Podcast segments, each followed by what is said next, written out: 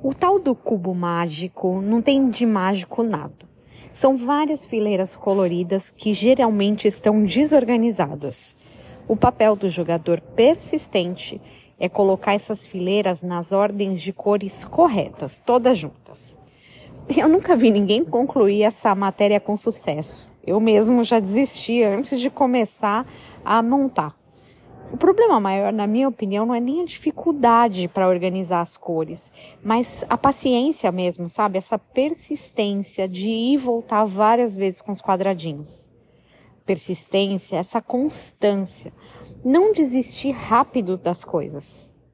Assim como a perseverança, são essas qualidades hum, de investir um pouco mais de tempo em algumas questões. Nós amamos os resultados rápidos, mas como o cubo mágico, às vezes a gente precisa de bastante tempo para colocar as fileiras em ordem. Tiago 5,7 fala sobre a paciência e a perseverança. Sede, pois, irmãos, pacientes até a vinda do Senhor. Eis que o lavrador aguarda com paciência o precioso fruto da terra, até receber as primeiras e as últimas chuvas. Paciência para esperar os frutos persistência para continuar montando o cubo. Uma hora essas cores vão se alinhar. Que você tenha um dia abençoado, em nome de Jesus.